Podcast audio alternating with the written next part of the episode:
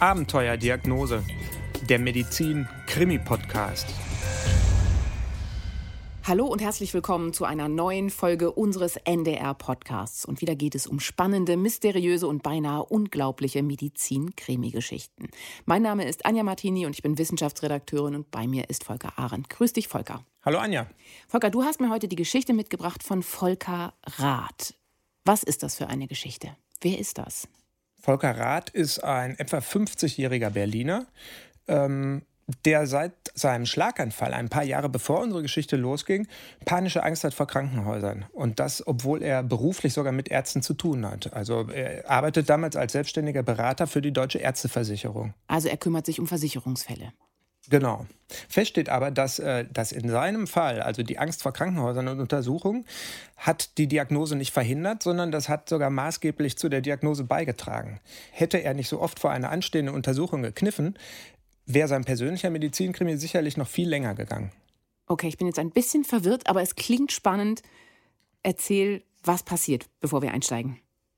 Vielleicht eins noch vorweg, also ähm, für empfindliche Gemüter, es wird ein bisschen ekelig. Okay, was ist Volker Rath passiert?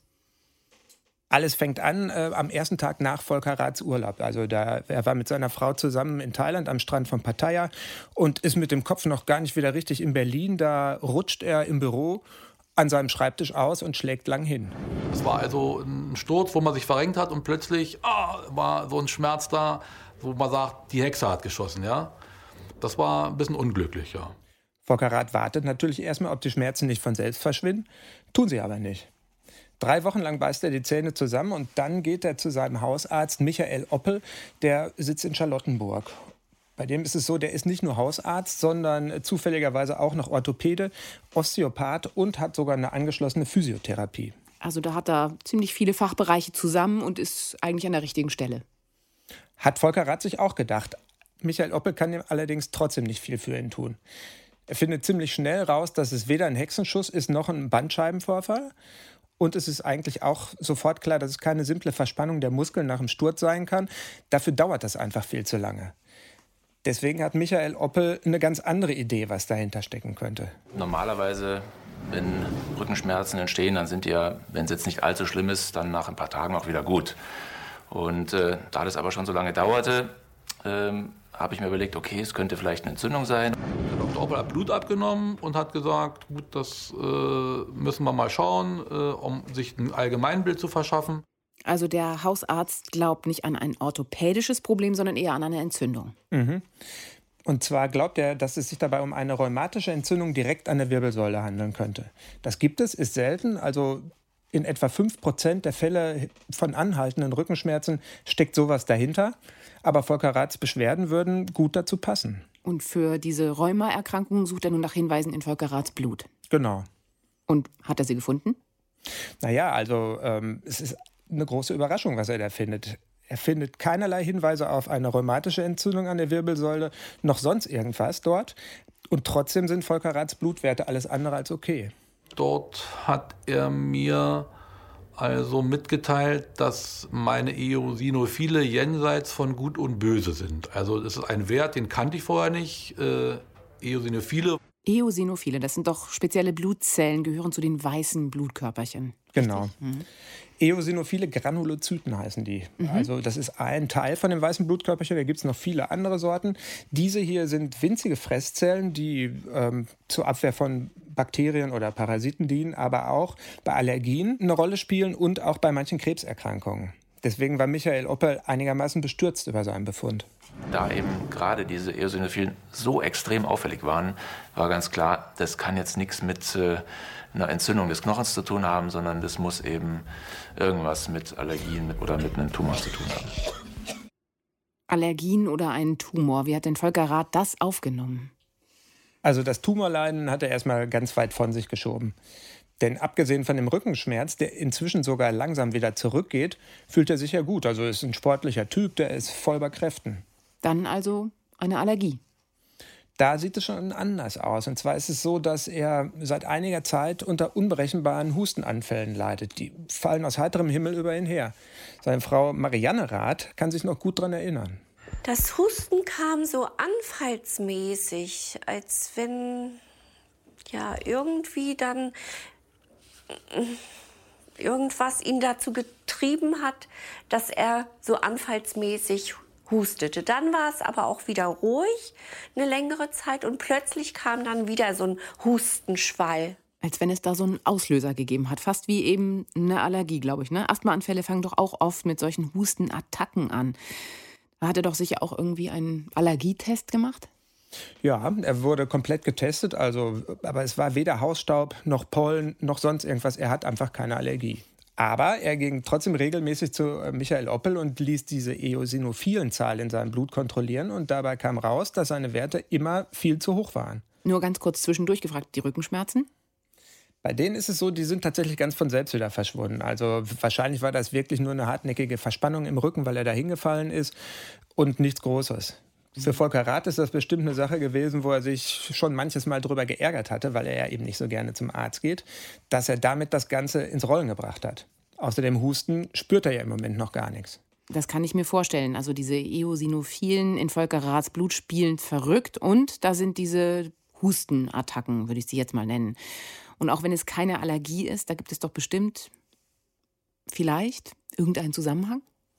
Michael Oppel hat auch eine Idee, was da der Zusammenhang sein könnte. Und zwar gibt es eine Krankheit, ähm, bei der die Eosinophilen selber in die Lunge eindringen und da eine hausgemachte Entzündung auslösen, also eine Autoimmunentzündung. Und zwar nennt sich das Ganze eosinophile Pneumonie. Das ist eine Lungenentzündung, die eben diese winzigen Fresszellen selber auslösen. Also eine Autoimmunreaktion, wo die Abwehrzellen des Körpers gegen den eigenen Organismus quasi vorgehen. Genau. Anders als bei einer typischen Lungenentzündung, da stecken ja normalerweise Bakterien dahinter. Hier ist es so, dass diese Eosinophilen massenhaft auftreten und sich in den Lungenbläschen festsetzen, in den benachbarten feinen Bronchienästen und manchmal dringen die sogar in die Wände der Blutgefäße ein, die hier verlaufen. Das Ganze zusammen reizt natürlich die Atemwege und äh, naja, führt zu Schleimproduktion und Hustenreiz. Und was hat jetzt Michael Oppel gemacht, um diesem Verdacht irgendwie nachzugehen? Er redet lange auf Volker Rath ein und irgendwann schafft er es tatsächlich, ihn zu einer Untersuchung im Computertomographen zu bewegen, weil er nur so sehen kann, was denn da los ist vor Ort. Volker Rath äh, stimmt schließlich zu, weil die Hustenanfälle immer häufiger geworden sind und es ihm inzwischen auch immer schlechter geht. Also er fühlt sich kraftlos, abgeschlagen. Naja, und so kommt es, dass er sich tatsächlich irgendwann in eine Berliner Radiologenpraxis in die Röhre legt. Es wurden da auch irgendwelche äh, Schatten festgestellt. Ich erinnere, dass also die äh, Radiologin äh, mich darauf aufmerksam machte. Mysteriöse Schatten auf der Lunge. Das ist natürlich ein beunruhigendes Ergebnis und spricht auch klar für Michael Oppels Verdacht. Am liebsten würde er Volker Rath jetzt gleich mit der passenden Therapie behandeln, bevor die Krankheit noch weiter fortschreitet. Eine eosinophile Pneumonie. Und lässt sich die heilen? Naja, heilen wäre zu viel gesagt. Also die lässt sich in der Regel mit Cortison gut unter Kontrolle bringen, weil das Mittel ja die Aktivität von allen Teilen des Immunsystems bremst, also auch die von den Eosinophilen. Allerdings muss der Arzt vorher hundertprozentig sicher sein, dass es auch wirklich so eine eosinophile Pneumonie ist. Wenn es nicht so ist und doch noch ein Bakterium dahinter steckt, was er nicht gesehen hat, dann ähm, kann die Cortisontherapie sogar kontraproduktiv sein und die Bakterien können sich rasend schnell vermehren, weil die Körperabwehr lahmt. Aber wie geht das denn? Wie kann denn Michael Oppelt wirklich 100% sicher sein?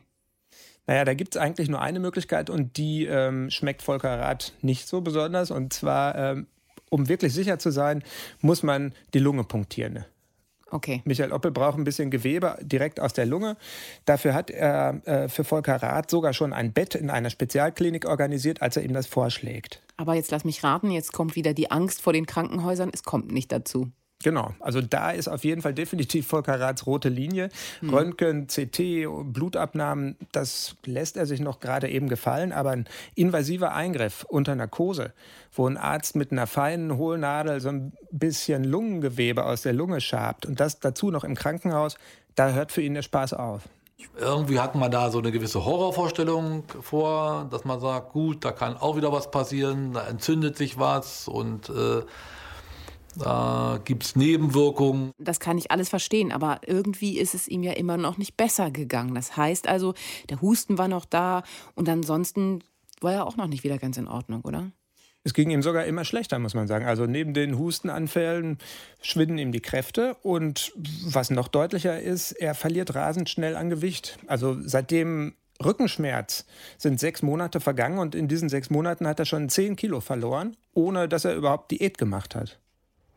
Die Gewichtsabnahme, die einem bei gleichen Bedingungen und die Appetitlosigkeit, die dazu kam, die machen schon Angst. Also es wurde schon ein bisschen unheimlich, weil äh, im Gespräch mit der Ehefrau und äh, auch mit Freunden, ey, wie machst du das? Es, ja, so, ich, ja, keine Ahnung. Also es war schon eine gewisse äh, Besorgnis so ein bisschen drinne. Trotz aller Sorgen versucht Volker Rath aber äh, dennoch diese Lungenpunktion irgendwie zu umgehen und kommt auf die Idee, sich eine zweite Meinung einzuholen. Und das macht er, äh, indem er sich an einen Blutspezialisten wendet, einen Hämatologen, weil der sich naturgemäß mit den Eosinophilen am besten auskennen müsste. Und als er dem Spezialisten kurz darauf gegenüber sitzt, fällt ihm ein kleiner Stein vom Herzen. Denn der sagt ihm, es gibt überhaupt keinen Anlass für eine Punktion. Wenn Sie mich fragen, also äh, das halte ich für übertrieben. Da war sicher erstmal die Freude ganz groß. Aber was hat denn jetzt der Arzt zu diesen erhöhten Werten gesagt? Naja, die sind dem Spezialisten natürlich auch gleich aufgefallen. Und ähm, als er dann noch von dem Gewichtsverlust und der allgemeinen Schwäche von Volker Rath hört, da schrillen bei ihm und später dann auch bei Volker Rath alle Alarmglocken. Hat er von einer eosinophilen Leukämie gesprochen. Und dann wurde ich natürlich das erste Mal, glaube ich, dort, äh, da gab es schon eine innerliche Panik teilweise. Also Begriff Leukämie. Ja, das kann ich verstehen, aber das musst du jetzt mal ganz kurz erklären. Eosinophile können also auch eine Leukämie verursachen? Ja, das können sie tatsächlich. Leukämie bedeutet ja übersetzt weißes Blut. Mhm. Und allen Leukämien gemeinsam ist, dass die weißen Blutkörperchen sich unkontrolliert vermehren.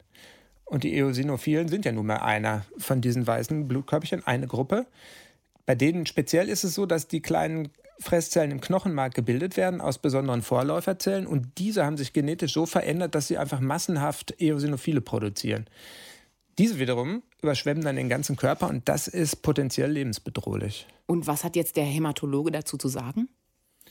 Also bisher ist das Ganze ja nur ein Verdacht. Der möchte natürlich diesen Verdacht auch sichern. Allerdings zieht auch dieser Verdacht wiederum einen kleinen Eingriff nach sich. Schlecht. Also er schlägt dem Volkerrat vor, dass er jetzt eine Probe von den veränderten Vorläuferzellen braucht und die findet er nur im Knochenmark im Rücken von Volkerrat.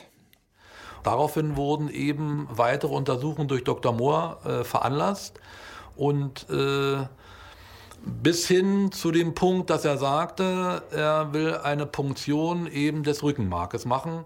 Das wäre ein sogenanntes komplettes Ausschlusskriterium, dass eben man die Leukämie ausschließen kann. Also doch wieder eine Punktion im Krankenhaus. Hat Volker Rath diesmal eingewilligt? Naja, also obwohl es ihm jetzt wirklich schlecht geht und die Zeit drängt, mhm. hat er trotzdem sich noch eine dritte Meinung eingeholt. Und zwar ist er diesmal zu einem Lungenfacharzt gegangen. Das ist eigentlich der letzte im Bunde, der noch fehlt, um seine Erkrankung zu beurteilen. Aber auch der schickt ihn, nachdem er sich die Unterlagen angeschaut hat, gleich zur Knochenmarkpunktion. Also doch die Punktion. Und was ist denn jetzt herausgekommen? Naja, also es ist gar nichts dabei rausgekommen, denn Volker Rath hat die Untersuchung am Ende doch nicht angetreten. Das wundert mich jetzt nicht. Er hat das so gemacht, dass er am letzten Abend vor dem geplanten Termin in der Klinik nochmal ins Internet gegangen ist und selbst nach einer Erklärung gesucht hat für seine ganzen merkwürdigen Symptome. Und dabei hat er tatsächlich auch was gefunden. Just in dem Moment äh äh, bin ich darauf gestoßen, dass es äh, auch eine Eosinophilie bei Tropenrückkehrern gibt. Und zwar äh, notiert in einem ähm, in einer Ärztezeitung, Ärzteblatt, glaube ich, nannte sich das. Tropenrückkehrer, war da nicht was? Ganz am Anfang unserer Geschichte. War er nicht irgendwie im Urlaub in Thailand zusammen mit seiner Frau? Genau. Bevor alles losging? Ja, also seit dem Schlaganfall fliegen die beiden Rats äh, zu allen möglichen exotischen Urlaubszielen. Insbesondere fliegen sie gerne nach Südostasien. Und ja, kurz bevor alles anfing, lagen sie in Thailand am Strand von Pattaya. Also da stieg die Spannung schon. Also da, da dachte ich, oh ja, vielleicht ist es das. Jetzt haben wir eine ganz andere, aber trotzdem heiße Spur. Das denkt Volker Rath auch. Deswegen geht er auch am Montag nachdem er das erfahren hat, nicht zur Knochenmarkpunktion, sondern er geht direkt ins Tropeninstitut der Berliner Charité. Und hier trifft er auf einen Fachmann der ganz besonderen Art, Sebastian Diekmann. Der ist etwas untersetzt, um die 45, dunkle Haare, Seitenscheitel, trägt eine braune Nickelbrille. Und das Besondere an ihm, er ist nicht nur ein erfahrener Tropenmediziner, sondern obendrein einer der letzten, Achtung, Stuhlmikroskopiker überhaupt. Parasitologisch versierte Stuhlmikroskopiker gibt es schlicht nicht mehr, weil das eine zeitaufwendige Geschichte ist. Also Herr Diekmann untersucht Stuhlproben unter Mikroskop, richtig? Genau. Und das macht er sogar mit wachsender Begeisterung, denn für so einen Fachmann ist da reichlich zu entdecken. Da gibt es Parasiten, Würmer, die Eier von denen, die Larvenstadien. Mhm. Es gibt ganze Bücher darüber, was im Stuhl so kreucht und fleucht. Mhm. Naja, und in Volker Raths Geschichte wird das Ganze auch noch eine entscheidende Rolle spielen. Okay, aber dann lass uns doch jetzt mal schauen, was hat denn Dr. Diekmann genau gesagt, als Volker Rath Ihnen von seinen Problemen erzählt hat? Da war, glaube ich, Gewichtsverlust, hast du gesagt, dann die merkwürdigen Stellen auf der Lunge, Eosinophilie. Was hat denn der Tropenarzt gesagt? Kennt er sowas eigentlich? Für den ist das nichts Besonderes. Der kennt tatsächlich viele solcher Fälle ähm, und hat das ziemlich oft in seiner Praxis. Mit dieser Frage haben wir es in der Tropenmedizin relativ häufig zu tun. Das heißt, oft kommen Patienten, die auch schon vorher untersucht worden sind, mit genau dieser Fragestellung zu uns. Denn eine Möglichkeit ähm, für eine Ursache von Bluteosinophilie sind Parasiten. Und Sebastian Dickmann hat sogar schon einen Verdacht, welches Tropenmitbringsel Volker Rath sich da mitgebracht haben könnte. Er beginnt gleich mit der Fahndung nach dem Übeltäter, woran Volker Rath sich wiederum noch gut erinnern kann. Die Pfanne ist in Form einer Pfanne auch. Dann in der Toilette durchzureichen, gleich ins Labor. Äh, das äh, fand ich irgendwie schon ein bisschen spannend und äh, ja, mal was anderes, eine andere Erfahrung, ja. Sebastian Dickmann nimmt natürlich auch noch Blut ab, denn auch darin findet er manchmal Spuren von den Verdächtigen. Ähm, als er alles beisammen hat, schickt der Volker Rath dann aber erstmal wieder für eine Woche nach Hause. So lange braucht er, bis er die Ergebnisse zusammen hat. Also Sebastian Diekmann vermutet jetzt tatsächlich, dass Volker Rath einen tropischen Parasit in seinem Körper hat und dass genau dieser Parasit für die massenhaften, Volker, hilf mir, wie heißt das Wort? Eosinophilen. Genau, verantwortlich ist. Genau, das könnte auch gut passen, denn diese Eosinophilen haben ja eine eigentliche Aufgabe im Körper und das ist die Bekämpfung von Eindringlingen, also Bakterien, Viren, aber eben auch äh, von Parasiten. Und es ist allerdings so, bei so einer heftigen Reaktion wie Volker Rati im Körper hat, müssen da schon reichlich Parasiten Okay, okay, okay, das, das reicht. Erzähl einfach weiter. Was, was äh, ist dann passiert? Eine Woche später sitzt Volker Rath gespannt bei Sebastian Dickmann im Arztzimmer, weil das er endlich ich. wissen will, was mit ihm los ist und ob er diese Parasiten hat. Aber der Arzt muss ihn enttäuschen. Also weder im Blut noch im Stuhl gab es Spuren von irgendwelchen Verdächtigen. Wieder die falsche Fährte? Na, so weit ist Sebastian Dickmann noch nicht. Als erfahrener Stuhlmikroskopiker weiß er natürlich, dass ähm, so eine Fahndung leicht mehrere Wochen dauern kann. Da braucht man auch immer mehrere Stühle. Parasiten tun einem nicht den Gefallen, in jedem Stuhl zu erscheinen. Man, der Stuhl ist nicht ein getreues Abbild dessen, was da immer im Darm sich gerade abspielt. Also muss Volker Rath noch eine Stuhlprobe abgeben. Also nicht nur eine. In den nächsten zehn Tagen muss Volker Rath jeden Tag ein Proberöhrchen in die Charité bringen, die Sebastian Dickmann dann untersucht. Allerdings findet er einfach nichts. Volker Rath kommt deshalb langsam Zweifel, ob er da überhaupt richtig ist. Denn wenn es tatsächlich eine Leukämie ist, die dahinter steckt, würde er wertvolle Zeit verlieren. Also langsam äh, bekommt er es mit der Angst tatsächlich. Also die Lebensqualität insgesamt gesehen, die war deutlich nach unten gerutscht. Ja? Also man hat sich ja verrückt gemacht, das war schon so. Also diese Unsicherheit und Unklarheit, die war für mich irgendwo schon quälend. Aber hätte er nicht doch vielleicht einfach einer Knochenmarkspunktion zustimmen können? Ich meine, dann hätte doch er wenigstens das Problem mit der Leukämie gelöst, beziehungsweise an Gewissheit gehabt, ob es Leukämie ist oder nicht. Ja, ja, stimmt schon. Volker Rath hat dann auch irgendwann sich diese Gedanken gemacht, wollte auch einen Termin verabreden, aber dazu ist es nicht mehr gekommen.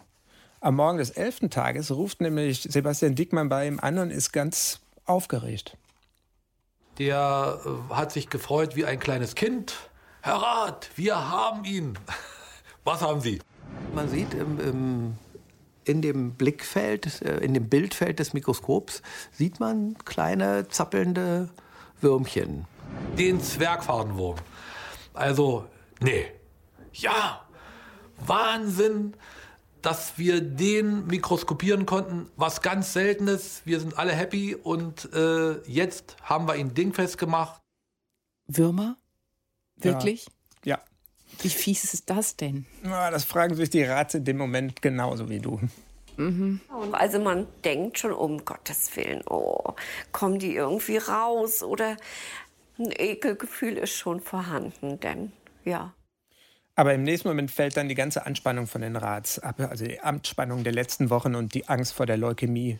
Hör selbst. Insofern hat er sich gefreut, dass wir was gefunden haben und auch überzeugt waren, damit auch die Ursache für die Bluteosinophilie gefunden zu haben. Denn damit äh, sind ja all die anderen möglichen und sogar auch gefährlichen Diagnosen, die das noch hätte bedeuten können, von ihm genommen worden. Und insofern waren wir eben auch froh. Wir mit unserem Mikroskop, wir waren die Helden. Ja, das kann ich natürlich verstehen. An Sebastian Diegmanns Stelle hätte ich das jetzt auch so gesagt. Aber sag mir, was bedeutet das bitte für Volker Rath? Ich meine, Würmer im Körper, das muss nicht gut sein. Das hat Volker Rath seinen Tropenarzt natürlich auch gefragt. Und bei der Antwort muss man sagen, äh, muss er dann doch erstmal schlucken. Okay, sag's schnell. Was machen diese Würmer im Körper? Also bei den Würmern handelt es sich um Strongyloides stercuralis. Das ist der gemeine Zwergfadenwurm, auch als Kotelchen bekannt. Und der hat einen ganz bemerkenswerten Lebenszyklus. Und zwar leben die Larven im Darm, bohren sich dann durch die Darmwand in die feinen Blutgefäße dort und ab dann können die mit so einem kleinen Schwanz durch die Blutgefäße schwimmen. Und die haben mhm. alle nur ein einziges Ziel, nämlich die Lunge. Mhm. Wenn sie in der Lunge angekommen sind, durchbohren sie mit den feinen Mundwerkzeugen, die die haben, die Lungenbläschen und gelangen dann massenhaft in die Bronchien. Mhm. Den Rest kann Sebastian Dickmann ganz gut erklären. Das führt zu Hustenreiz. Die Würmer werden hochgehustet. ja. Und wenn sie im Rachen gelandet sind durch das Hochhusten, werden sie wieder abgeschluckt und landen dann im Magen-Darm-Trakt, wo sie auch eigentlich noch hin wollten. Und da entwickeln sie sich dann zu erwachsenen Würmern, legen Eier und so weiter. Und dann geht der ganze Kreislauf von vorne los. Verrückt äh, und ja, Ekelgefühl sicherlich. Also schon teil, teilweise ist es schon so, ja. Also dass man sagt, äh, ach, geht die geht. Ja, da bin ich voll und ganz bei ihm. Aber es passt ja wirklich jetzt auch alles zusammen, glaube ich, oder? Wenn ich das jetzt so richtig verstehe. Also das massenhafte Auftreten dieser eosinophilen Abwehrzellen, dann der Schatten auf den Röntgenbildern der Lunge, die heftigen Hustenanfälle und die Gewichtsabnahme. Und all das geht jetzt auf das Konto dieser gemeinen Zwergfadenwürmer. Das ist so. Bloß gut, dass Hausarzt Michael Oppel Volkerath damals nicht mit Cortison behandelt hat, als er dachte, es wäre eine eosinophile Lungenentzündung. Denn ähm, Cortison ist für Würmer dieser Art eine Art Booster. Bei dem Zwergfadenwurm ist es tatsächlich so, dass das Cortison dann auch äh, das Wachstum des Wurms noch beschleunigen kann. Da haben wir zwei Faktoren. Wir haben dann einmal die Unterdrückung des Immunsystems durch das Cortison und zweitens geben wir dem Wurm auch noch äh, Wachstumsschub. Da hat er wirklich Glück gehabt. Aber wie kann denn jetzt eigentlich Volker Rath diese, ich würde sie mal höflich als ungebetenen Gäste äh, bezeichnen, wie kann er die denn jetzt eigentlich wieder loswerden? Das ist ja eigentlich eine langwierige Geschichte, so stelle ich es mir zumindest vor, wenn der ganze Körper voll ist mit diesen Würmern. Habe ich auch gedacht, Volker Rath auch, aber in Wirklichkeit ist das verblüffend einfach und geht auch ziemlich schnell. Und zwar nimmt man da ein klassisches Wurmmedikament, ein Antelmintikum, und das vergiftet die Würmer ganz gezielt. Das ist auch ein sehr elegantes Mittel. Man nimmt es wirklich nur einen einzigen Tag lang. Es ist eine Behandlung einen einzigen Tag. Die Dosis, die erforderlich ist, die nach Körpergewicht ausgerechnet wird. Und dann äh, ist im Prinzip danach ist Heilung. Und seitdem ist Ruhe. Wahnsinn. Aber sag mal, hat denn Dr. Diekmann auch erklärt, wie Volker Rath sich die Würmer überhaupt geholt hat? Also er war ja in den Tropen, wahrscheinlich also im letzten Thailand-Urlaub. Aber wie fängt man sich da Würmer ein? Genau, das war in Thailand, in den Tropen und der Tatort war der Strand von Pattaya. Irgendwo muss jemand, der diesen Wurm hatte, Stuhl abgesetzt haben am Strand und äh, vielleicht der Ananasverkäufer von einer Stunde vorher. Und jetzt läuft Rath barfuß, wie man ja am Strand so langläuft, äh, dort durch den Sand und die Larven haben sich schon wegbewegt vom Ort des Geschehens und krabbeln da äh, im Sand herum und suchen nichts anderes als Haut, in die sie reinschlüpfen können. Und das machen die blitzschnell. Volker, ich danke dir für diese Geschichte. Sag, sind eigentlich die Rats danach nochmal nach Thailand gefahren? Also ihre Leidenschaft für Tropenurlaube hat das nicht ansatzweise beeinträchtigt. Als wir zusammen waren und die Interviews geführt haben, hatten die bereits für zwei Wochen später wieder einen Urlaub in Myanmar gebucht. Allerdings wollten sie in Zukunft äh, dann tatsächlich doch lieber mit Badelatschen an den Strand gehen und das nicht barfuß. Kann ich verstehen. Volker, ich danke dir sehr für diese Geschichte. Und das Gute kommt zum Schluss, denn ich weiß, dass die Kolleginnen und Kollegen der Visite-Redaktion noch jede Menge neuer Medizin-Krimi-Podcast-Geschichten recherchiert haben. Und ich freue mich darauf. Mein Name ist Anja Martini und ich danke Ihnen sehr fürs Zuhören und sage Tschüss und bis ganz bald.